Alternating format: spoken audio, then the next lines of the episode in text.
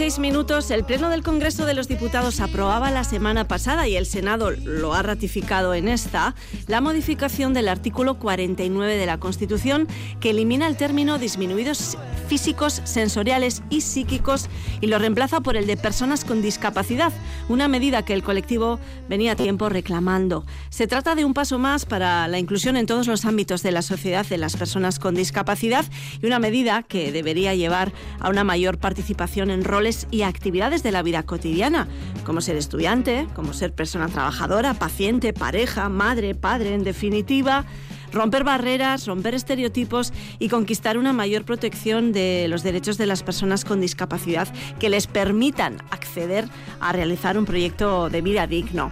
Hoy queremos conocer de cerca ejemplos vitales de personas con algún tipo de discapacidad que han logrado una integración social plena, una consecución de objetivos, no sabemos si llamarlo una carrera de obstáculos también, que comienza desde el momento en el que se diagnostica una discapacidad. Javier, Javier Aguirre Urreta Pedruzo, presidente de la Asociación Araba Down Isabel Orbe. Hola, Egunon. Hola, buenos días. Eres padre de una mujer con síndrome Down. Sí. En vuestro caso, ¿cuál fue el primer pensamiento que os vino a la cabeza cuando os dijeron que, que vuestra hija tenía síndrome de Down? Bueno, en principio, claro, es una situación que no la esperas y cuando aparece resulta primeramente un shock con, con mucha incertidumbre.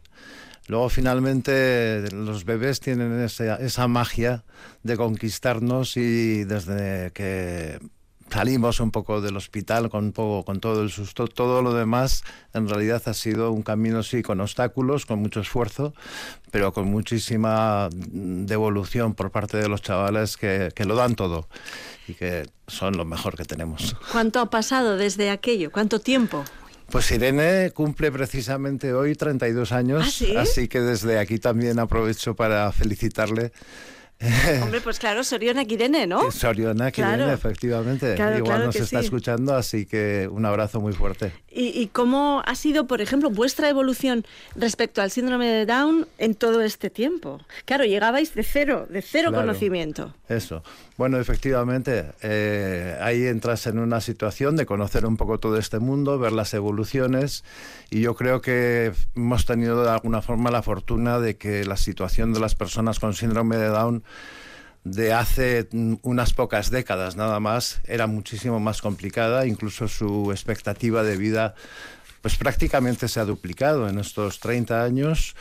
Y no es otra razón más que la mejora de la calidad de vida, la atención, la educación inclusiva y los apoyos que han permitido que estos chavales que antes eh, quizás quedaban un poquito relegados, pues hoy en día tengan plenas capacidades con una formación y una posibilidad de trabajo que, bueno, ahí tenemos los modelos, ¿no? Eh, dentro de los programas de, la asociación está la formación para el empleo y efectivamente hemos conseguido que chavales con, con síndrome de Down, chavales y chavalas, hayan conseguido un nivel de, de integración personal, social e incluso laboral dentro de contratos ordinarios que, bueno, nos, nos enorgullece y, y son un modelo para todos los que vienen. ¿Cuántas personas con síndrome Down viven actualmente en Álava? ¿Cuántas familias integráis la asociación? Mira, en principio calculamos que habrá unas 250 personas con síndrome Down en, en, en, en Álava. En la asociación somos aproximadamente 60 familias y bueno, pues es un poco el colectivo que, que nos que, que, representamos. Es un colectivo que no crece tanto porque en los últimos años hay menos nacimientos, pero también estamos empezando a abrir eh, las actividades de la asociación a otros colectivos con discapacidad. Uh -huh. Ahora seguimos charlando, pero permítame que saludemos Por también a, a, nuestra segunda invitada. Ella es María Tisca Rico García, que es técnica de integración social y responsable de los programas de ocio y tiempo libre y del voluntariado de, de la asociación Down Araba Isabel Orbe. María, María, María Tiscar, ¿cómo, cómo te cómo quieres que María, te llames? María. Sí. Bueno, María, bienvenida. Eh. Esto de romper barreras y estereotipos, María, ¿Cómo se hace cuando, cuando están tan metidos en la sociedad, cuando están tan incrustados? Pues bueno, ahí vamos poco a poco. Eh, el año pasado la campaña que hicimos eh, para el 21 de marzo fue esa. No somos un estereotipo, somos mucho más. Y lo que queríamos era que viesen eso, que somos mucho más.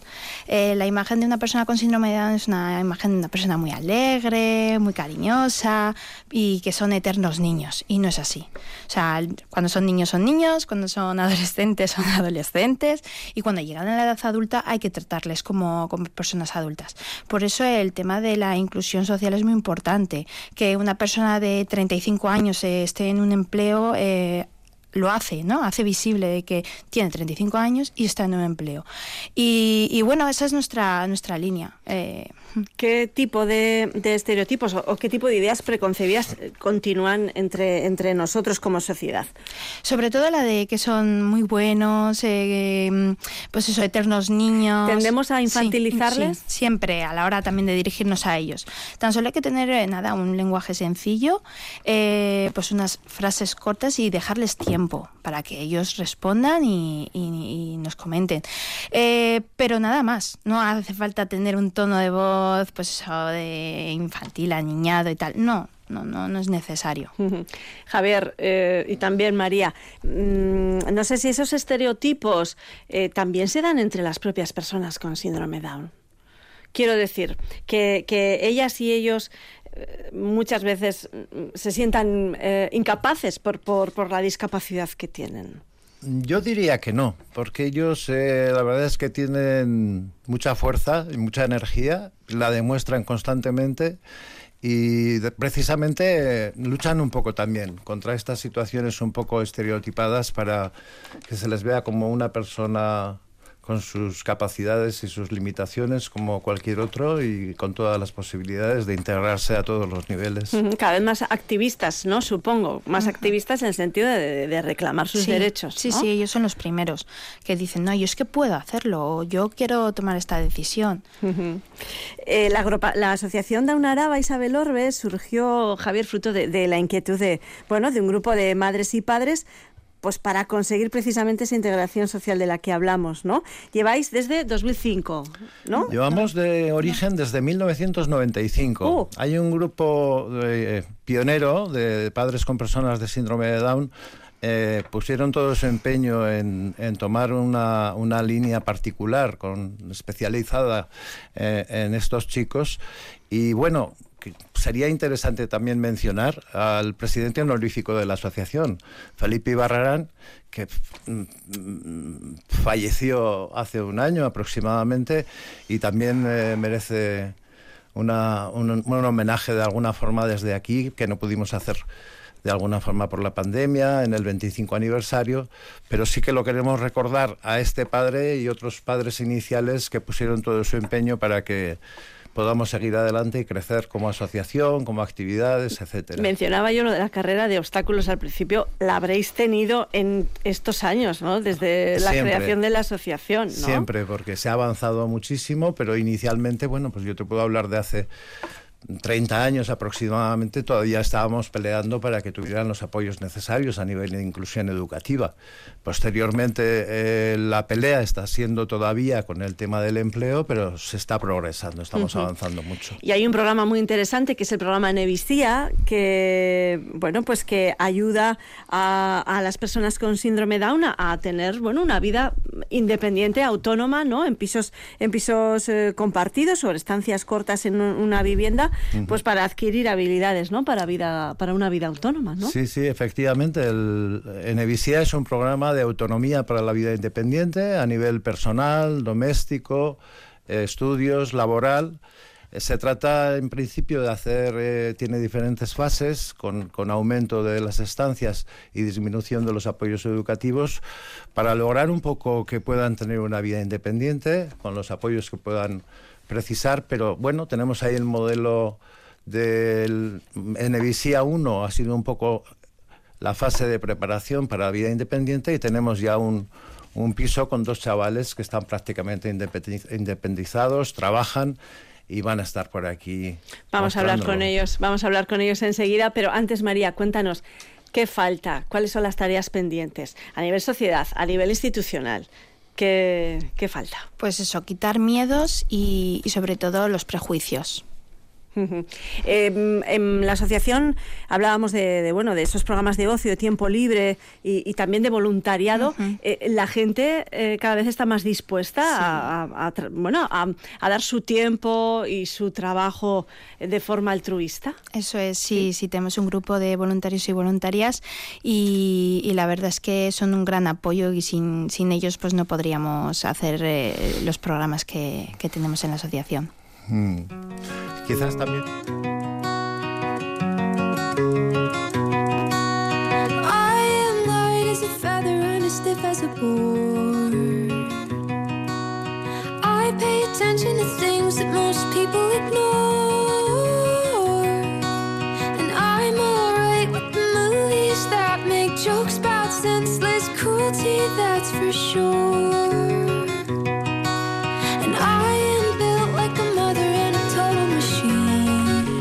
Hemos mencionado el programa Enevisía, ese programa para fomentar la vida autónoma de personas con discapacidad. Y vamos a conocer ahora a dos jóvenes que se han independizado tras participar en este programa. Rosa, nuestra compañera Rosa Ortiz de Mendivil, se ha acercado a su casa en esta mañana. Rosa Egunon. Caixo Merche, Egunon. Saludos desde el barrio de Zaramaga, donde viven en un piso alquilado Markel Herreros Arana. Caixo Markel. Y también Álvaro Martínez de Antoñana Alzola. Hola, Álvaro. Hola. Oye, yo quiero contar que me habéis estado chivando que tenéis parecéis más jóvenes, pero Markel Merche tiene 32 años y trabaja en una gran superficie, en un comercio de deportes, ¿verdad? Sí, en una multinacional que es donde, donde trabajamos diferentes, bueno, eh, un trabajo que todos trabajamos y, y, estamos contentos de poder estar ahí y, poder, y poder llegar al, al, al, al 100%. Ajá. Eso es en el caso de Markel. En el caso de Álvaro, bueno, pues él tiene 40 años y atiende, se dedica a atender al personal también en un comercio de material de oficina. Álvaro. Eso es. voy, a, voy, a hacer dos años en, en, en, en, en Caipe. Dos años ya, ¿eh? Doce, doce años. Doce años. Eso no lo puede decir cualquiera, ¿eh? Sí, sí, desde luego. sí. Oye, volviendo a vuestra casa, mmm, me estaba yo fijando un poquito, ¿eh? No ¿Cómo, es, ¿cómo es, Rosa? ¿Cómo es la casa? La casa es preciosa, es una casa reformada, entiendo que, bueno, pues eh, la han uh, arreglado recientemente y está preciosa, luce impecable. En, eh, mira, está decorada en tonos blancos y grises y parece nueva, Markel. Es una casa nueva esta. Sí, es, una casa que, bueno, que, que ha, sido nueva, empezaba a, a, a, deteriorarse, pero la hemos mantenido limpia gracias a, nuestras familias y a, y a la y a la y a la y a la educadora que, que siempre está aquí. Maitane Lasarte, que está, bueno, ella viene un par de veces al día para echar un cable. Álvaro, se nota que esta casa la cuidáis y la queréis, ¿eh? Sí.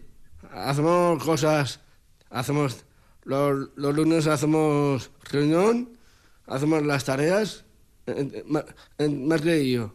Entre los dos, lógicamente, claro, sois los que la habitáis, pues os toca, os toca, os toca currar. ¿Cuánto tiempo lleváis viviendo en este piso, Markel? Llevamos cuatro años y, bastante bien, bastante bien, contentos de poder estar aquí.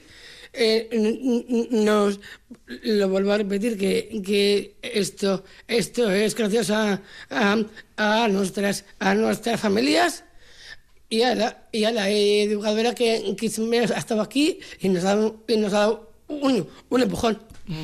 Yo no sé, pese a que estéis muy contentos, no sé qué consideráis que es mejor, si vivir en casa con Ama y Aita, con la familia, o por vuestra cuenta, solos, Álvaro. ¿Tú cómo lo ves? Yo, para mí, para mí, mi cuenta, echar de, echar de menos a, a mi madre. Le echas de menos a Ma, pero me imagino que viene a verte. A veces, a, viene, a veces, a ratos, hace una visita. ¿Y te trae un tupper? Sí. Varias. Varios, ¡ay, qué suerte tienes! Quería yo preguntaros qué es lo más complicado de vivir por vuestra cuenta. Si, te- si pensáis un poquito en estos cuatro años que lleváis aquí, eh, siendo eh, bueno, pues colegas de piso, vecinos de Zaramaga, mm, habrá habido ratos muy buenos, pero ¿qué es lo más difícil, Markel? Bueno, la más difícil, bueno, difícil eh, pasa que, que, en el piso, aquí en el piso don- donde, donde trabajamos y vivimos, eh, tenemos unas eh, unas responsabilidades y, y en nuestras casas pues pues diferentes diferentes responsabilidades. Pero, pero bueno eh, este piso no y yo siempre lo voy a lo voy a decir que que este piso eh, es lo más agradable de poder estar de poder compartir un sitio con, con un colega en este caso es Álvaro y y, y poder y poder como se dice eh, vivir, vivir lo mejor posible y poder darle un empujón a este para, para, para decir a la, a la ci- ciudad- ciudadanía y a, y a las instituciones que, que, que, no- que- que nos ayuden y que, y que estamos con ellos para, para, para, para todo. Vosotros estáis con ellos, ellos tienen que estar con vosotros también. Sí, señor. Vosotros os conocíais antes, por cierto, Álvaro y Markel. Eh, ya erais amigos de antes. Sí. Desde. Desde, desde pequeños. Desde chiquis. Desde pequeños. Mm, Yo sigo incidiendo en las tareas. ¿Cuál es esa tarea que os da más rabia hacer? Pero claro, vivís los dos aquí, tenéis que afrontar. ¿Tenéis alguna tarea que os cuesta un poquito más? Yo, a mí me gusta más es cocinar. Lo que más te gusta, ¿eh? Qué bueno. ¿Y tienes buena mano en la cocina, Álvaro? Yo sí. ¿Qué haces, por ejemplo? ¿Qué plato te sale bien? Los macarrones, los, las lentejas de alubias. Muy bueno, bien, muy bien, muy muy bien, bien, sí, muy sí, bien. sí. Merche, sí, ¿no? Oye, Rosa, gusto, yo- estaba Dime, pensando dime, mientras les escucho, mientras escuchamos a Markel y Álvaro, em, ¿cómo se organizan con los pagos? ¿Quién paga las facturas? Porque claro, ellos nos han dicho que trabajan, por lo tanto tienen unos ingresos. Yo no sé eso cómo se gestiona. Me pregunta Merche, ¿cómo hacéis con los pagos? ¿Quién se encarga de pagar? Por ejemplo, este piso en el que vivís es un piso de alquiler. ¿Quién paga el alquiler? ¿Cómo lo hacéis, eh, Markel? Bueno, generalmente eh, eh, este alquiler lo, pagan nuestros, padres, mi- mis padres, la madre de Álvaro, y, gracias a ellos hemos logrado este piso. Bueno, no solo este piso, sino, sino, sino gracias a Down España hemos visto un avance donde, donde, donde podemos, bueno, hemos, hemos dicho muchas veces que, que, queríamos, que queríamos este piso, de dar un avance importante y, y pasa que eh, a, la, esta, a Podema ya tiene, pero Aspace tiene, pero, pero no lo tienen, pero, pero menos. No, no cubren las necesidades. Igual hay más gente que necesita piso, quizás, que los pisos que hay. Eso es, eso es. Pasa que, que cada piso trabaja en un- un- di- diferentes maneras y, y, nosotros vamos a, a lo que podemos. Nosotros miramos, miramos por la subvención, miramos por todo y, y, y estamos en ello. Y, por ejemplo, eh, en casa pagan lo que es el alquiler. ¿Quién paga la luz? Por ejemplo, se me ocurre, un suministro que, bueno, de los más mm, eh, cuantiosos. ¿Quién paga la O luz? la- en o la este compra, piso? o la compra. O la compra, cuando vais al súper o a la tienda del barrio, no sé. ¿Qué preferís? ¿Tienda de barrio o supermercado, Álvaro? Super- su- supermercado. Y cuando vais al súper, ¿quién paga? Dos, dos. A medias, entiendo. Sí, bueno, eh, pagamos los dos. Pasa que hay, hay veces que nos, que, nos, que, nos, que nos turnamos, pues un día va uno, un día va el otro, pero generalmente eh, quedamos un día para, para po- poder ir y, y- y los dos. Claro, esas tareas que se organizan desde el lunes. Para terminar, Álvaro, Markel, vosotros cuando le comentáis a vuestros compañeros y compañeras de trabajo que vivís aquí en Zaramaga por vuestra cuenta, ¿qué os dicen? Yo para mí me, me, me gustaría hacer las cosas bien. Lógicamente, ¿verdad? Como todos. En tu caso, Markel, cuando les cuentas, oye, yo vivo con mi colega, con Álvaro, en, aquí en Zaramaga. Bueno, y- a ver, lo he comentado, pero pasa que hay gente que me conoce, hay, hay gente que no. Pasa que en mi curro ahí no es, no, es Caipe, y en Caipe eh, es otro mundo. Pasa que que en el, en, el, en el Decathlon hay mucha gente muy diferente, hay gente que les inter- que le interesa más, más es- a, a nivel este piso y hay gente que no le importa mucho. Sí, Le da lo mismo.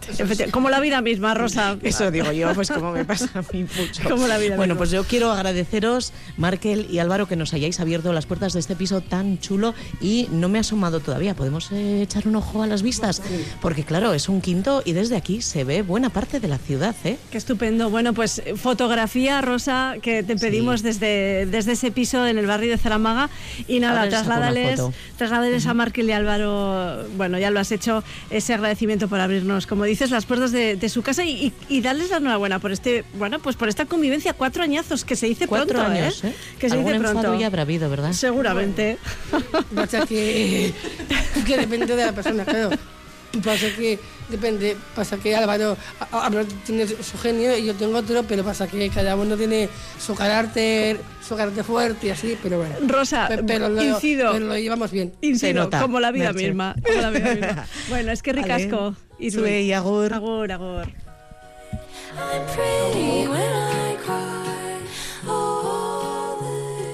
Pues eh, como la vida misma, ¿no? La, la Así es. convivencia, la convivencia pura y dura. Yo no sé si hay eh, proyecto de, de, bueno, de, de, eh, copiar esta fórmula con, otras personas. Sí, sí, un poco la expectativa precisamente del Enevisía 1 es la preparación, la formación para que en el momento que ellos tomen la decisión de lanzarse a vivir fuera de, de casa de sus padres, que es de donde venimos todos, eh, tengan los apoyos que necesitan y puedan evolucionar como, como cualquiera.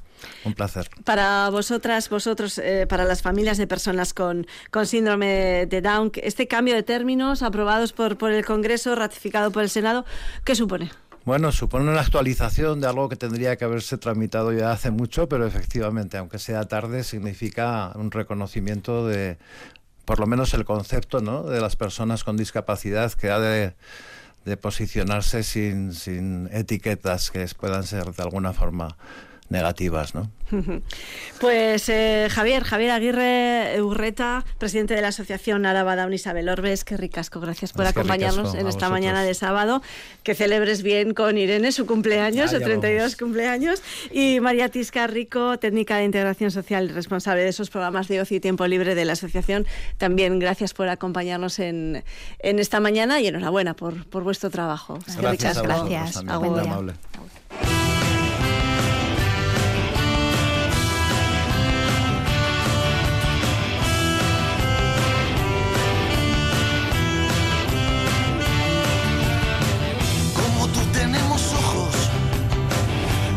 Quizá más limpios, por donde nadan los peces, que no se sienten distintos, y en las manos las caricias, que no quieren dormir nunca, para rodear el mundo, si se juntan con las tuyas.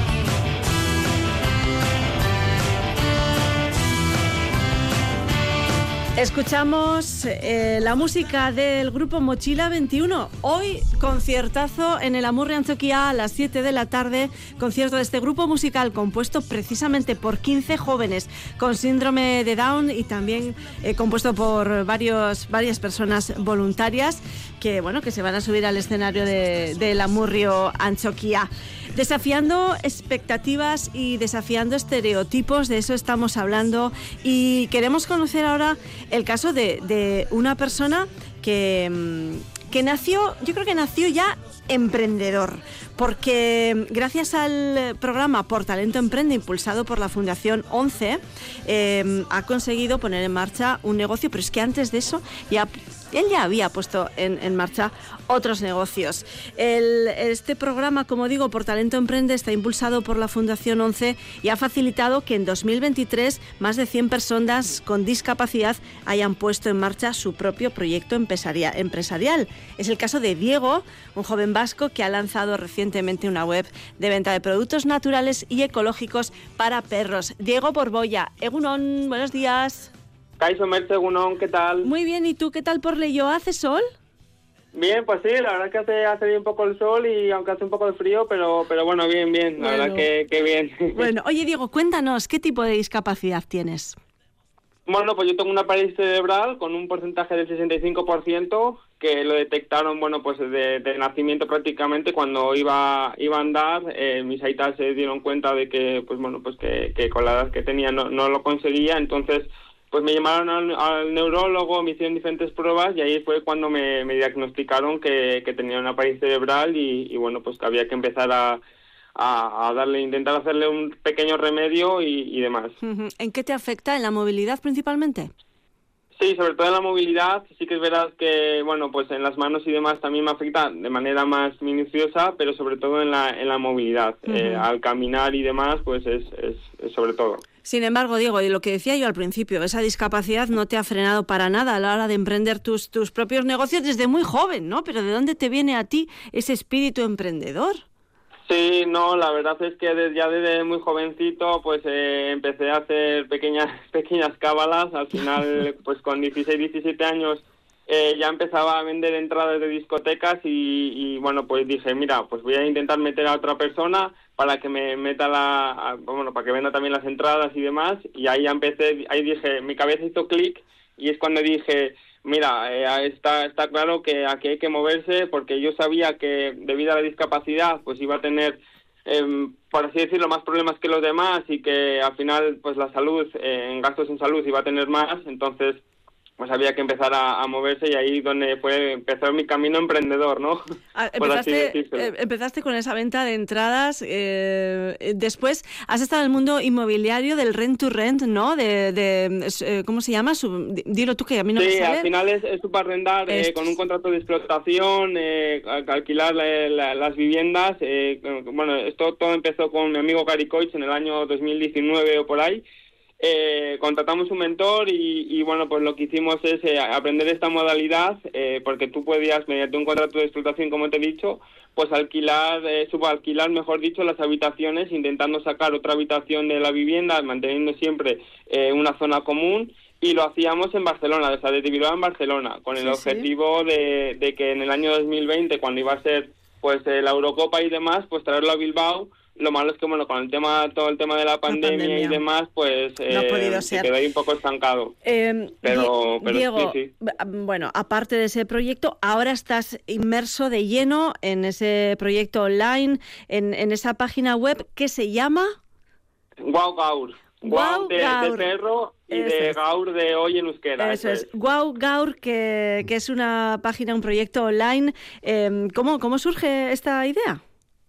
Pues esto surge en Madrid eh, con mi con mi socia Itana, eh, porque bueno, me- yo me fui a vivir a Madrid hace hace dos años y medio aproximadamente, y bueno, yo siempre había tenido miedo a, a los perros, sobre todo por por, por la pues si, si, ven- si me balanceaban sobre mí, pues al final me pueden tirar, ¿no? Porque como te he dicho, Sí. sobre todo mi, mi, mi problema es eh, al, al caminar y entonces, pues bueno, pues tenía bastante miedo, pero gracias a ella, pues eh, aparte de cambiar muchas cosas, pues cambié una de esas, entonces me, me conocí el mundo perruno y todo su, su esplendor. Entonces, pues bueno, investigando un entre los dos y demás, pues nos vimos que eh, el mercado del el, vamos, perruno había incrementado un montón, que en los últimos cinco años había pasado eh, de las personas que tienen mascota de 10 millones a 15 millones y demás. Sí, sí. entonces dijimos, joder, ¿Has visto negocio ahí, Diego? Sí, sí, totalmente. Entonces vimos que todas estas eh, estas personas y todos los perros eh, tenían que tener un buen cuidado y al final dijimos, mira, eh, tenemos que crear un proyecto, un- una página web donde al final eh, nuestro objetivo es el- ser el destino que le da confianza y tranquilidad a, a los dueños a la hora de elegir aquello que le dan a su perro, porque al final eh, si nosotros somos exigentes con, con lo que vendemos, pues ellos también lo van a hacer con, con su perro, ¿no? Entonces, pues eh, después de estar durante seis meses investigando y gracias a la Fundación Prevent allí de Madrid, que lo que hace es eh, implementar también a- y ayudar a las personas emprendedoras con discapacidad, Sí. pues... Eh, Lo has puesto en marcha. eh, ¿Qué tal va, Diego, es. el, el negocio? pues bien, la ¿Sí? verdad es que ya llevamos apenas eh, un año, eh, vamos avanzando poco a poco y, y, bueno, pues sí que es verdad que está siendo un poco más lento de lo que nos gustaría, pero súper enfocados. Eh, trabajando con, con, vamos, con mucho objetivo y gracias a esta ayuda de, de la ONCE que tú comentabas, pues nos va a dar una, un salto, vamos, brutal porque al final podemos implementar un montón de cosas, podemos mejorar un montón la- la- los productos y ofrecer más a, a nuestros clientes. Eh, y además una cosa que vamos a hacer también va a ser contratar a una persona con discapacidad. Ah. Porque eh, yo soy de los que piensa que hoy en día eh, hay muchas empresas que quieren contratar a personas con discapacidad porque de cara al exterior queda queda como muy bien, muy bonito y el estereotipo es perfecto, pero luego eh, de manera interna por experiencia propia no es así, ¿no? Entonces eh, nos gustaría dar trabajo a una persona con discapacidad con todas las necesidades que, que ella cubra y amoldarnos en todo momento a- a esa persona eh, y bueno pues todo lo que necesite y poder ayudar así al a- bueno a- al colectivo de, de la discapacidad Bueno, pues nos irás contando, ¿eh, Diego, todos esos avances empresariales que, que tengas. Antes de terminar, Sí. Diego, ¿cómo, ¿cómo podemos como sociedad eh, avanzar para quitarnos esos estereotipos que tenemos eh, con personas eh, con discapacidad como tú? Pensamos en una per- persona con parálisis cerebral y estoy segura que la mayoría no piensa en un perfil como el tuyo, un perfil empresarial de, de, mm, bueno, de autoempleo, ¿no? Y de esa capacidad de trabajo tan fuerte. ¿Qué tenemos que hacer la sociedad para espabilar un poco en esto? Pues sí, la verdad es que sí que es verdad que, pues al final cuando tú dices que tienes una discapacidad y, y bueno, o, que tienes, ya te digo, algún tipo de, ya sea parálisis o síndrome de Down, como habéis contado antes, eh, eso no significa que tengas que tener eh, mayor o menor límites. Al final, eh, una frase que siempre digo yo es que eh, los límites están en la mente de cada uno. Entonces, eh, que tenga una discapacidad no significa que no pueda hacer o no pueda hacer. Simplemente que, hay- que se tiene que adaptar eh, a, a, bueno, pues a, a lo que ella pueda hacerlo. Pero eh, al final todos podemos hacer de todo de una manera u otra, eh, ya tenga discapacidad o no, porque eh, las personas que no tienen discapacidad tampoco pueden hacer todo. Efectivamente. Es lo mismo que, entonces, eh, Efectivamente, qué, qué gran reflexión que se nos olvida, madre mía. Bueno, Claro, claro. Entonces pe- pensamos en una persona con discapacidad, uy, no va a poder hacer esto, no va a poder hacer lo otro. No, y es completamente erróneo. Seguramente que la, la, la persona que está al lado tuyo tampoco podrá hacer esto y lo otro. Entonces, no tener esas limitaciones eh, y siempre apoyar a- al colectivo, eh, porque bueno, eh, creo que ya te digo, sí que es verdad que se hacen grandes ayudas, pero eh, siempre se pueden hacer más y más y más. Diego, Diego Borboya, me ha encantado conocerte, me ha encantado eh, tu, tu historia vital y te deseo toda la suerte del mundo en este proyecto, pero estoy segurísima de que no va a ser el último ni el único. No, no. Estoy segura que tu mente No. sigue, sigue, sigue trabajando. Diego Borboya, emprendedor y bueno, y CEO, podemos decir, de Guau Gaur, ¿no? Esa, Sí, ese sí, proyecto bueno, online. Co, co- porque estoy con, con, con mi vale, vale. Venga, pero, vale, eh, pero sí, sí, ya, ya no solamente la, la tienda online, sino diferentes negocios, como has dicho tú, el rent to rent y- más es. cosas que hay por ahí. Eh, Pero sí, sí, al final eh, hay, que, hay que avanzar, hay que hacer cosas y yo creo que, que vamos, siempre se puede, ya te digo, eh, pensar en uno mismo porque al final mucha gente eh, dice, jo, quiero conseguir esto, quiero conseguir lo otro, pero lo que tienes que hacer es, es trabajar, ponerse a tope eh, y, querer- y quitarse las limitaciones mentales. Diego, un, un ejemplo, desde luego, que, que nos has dado en esta mañana. Es que ricasco, un saludo grande, grande. Agur. Vale, es que ricas comerse, buen día. Agur. Agur.